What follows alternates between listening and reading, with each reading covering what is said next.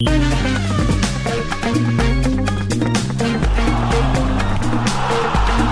está na hora de falarmos de desporto e conhecermos outras histórias. Para isso, hoje temos de novo a ajuda da jornalista Mariana Fernandes. Olá, Mariana, bom dia. Olá, bom dia. E começamos em Itália e no futebol.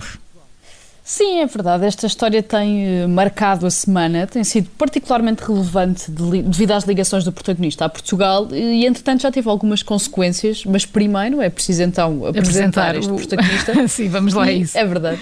E falamos de Juan, Ber... Juan Bernabé, é espanhol, é um tratador de águias profissional e trabalhou durante vários anos para pois. o Benfica enquanto eh, tratador da águia, da Vitória, não era? Exatamente, Exatamente. este nome não era estranho. É isso. Sabe lá porquê? Vá. Eu não sou nada adepta do Benfica. Especialista, Vá. Nada, nada, nada. Uh, era aquele senhor que aparecia sempre uh, no relevado do Estádio da Luz no início dos uhum. jogos para acompanhar a águia uh, durante o voo. Ora, atualmente, Bernabé trabalhava para a Lazio, cujo símbolo também é uma águia, neste caso a águia Olímpia.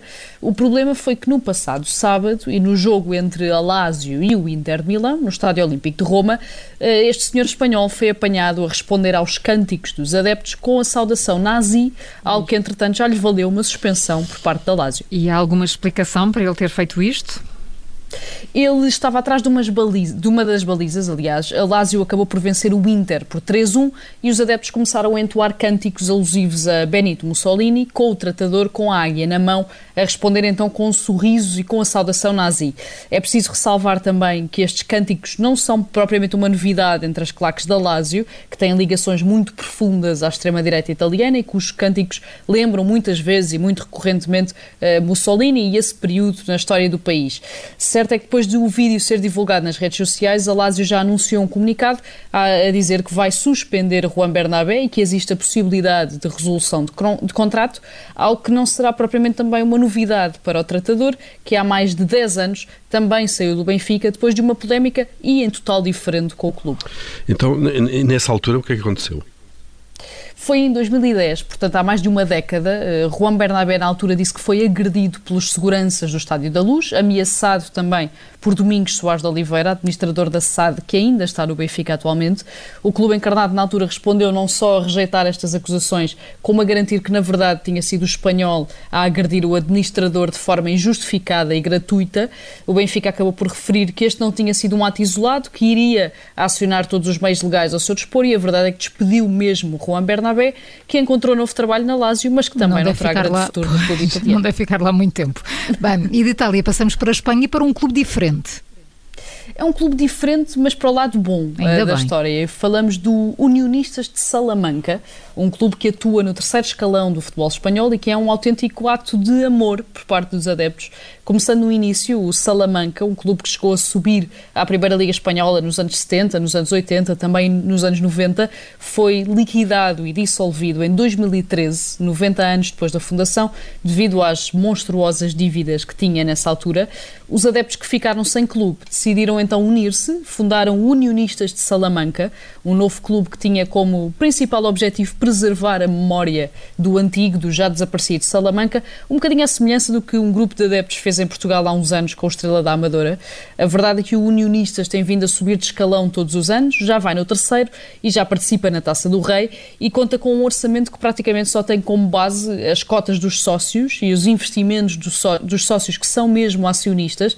Vicente Del Bosque, por exemplo, antigo selecionador espanhol, é acionista deste Unionistas mas nem esse facto de contar principalmente com a ajuda dos sócios impediu o clube de anunciar que, no próximo sábado, cada adepto paga o que entender para o jogo da equipe.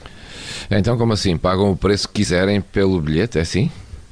É exatamente isso. Uh, o Unionistas recebe em casa, no Estádio Rainha Sofia, o Logronhês. Ambos os clubes têm esta estrutura acionista social, pelo que decidiram celebrar o modelo com esta iniciativa. A começar, claro, nos zero euros. Cada adepto vai pagar o que entender e o que achar adequado para assistir ao jogo do próximo sábado, sem qualquer compromisso e com a limitação de dois bilhetes por pessoa. É uma abordagem diferente por parte deste unionistas que segue uma linha muito distinta desde que foi fundado e que continua a deixar claro que o mais hum. importante são mesmo os sócios. Mariana, vamos terminar em Inglaterra. Sim, e na semana passada falámos aqui sobre o Newcastle, que ao fim de quatro anos de longas negociações foi finalmente adquirido Sim. pelo Fundo Soberano da Arábia Saudita, num negócio que pode mudar o futebol inglês e mesmo o futebol europeu enquanto o conhecemos, tornando o Newcastle um clube a ter em conta. O primeiro jogo da equipa depois de ficar confirmada esta aquisição foi no domingo, em casa, contra o Tottenham, e muitos adeptos decidiram ir eh, ao estádio com roupas tradicionalmente árabes, com túnicas, com a cabeça coberta, como que a festejar esta aquisição aquisição, algo que já levou o próprio clube a pedir diretamente aos adeptos que não o façam. Em comunicado, o Newcastle garantiu que ninguém ficou ofendido, que o gesto foi interpretado como sendo positivo e acolhedor, mas lembrou que é necessário não cair no erro da apropriação cultural e encorajou então todos os adeptos a vestirem-se de acordo com a sua religião ou com a sua cultura. A jornalista da editoria do desporto do Observador, a Mariana Fernandes. Amanhã há outras histórias para conhecermos, as últimas da semana. Mariana, muito obrigada. Até amanhã. Boa quinta. Até amanhã. Tudo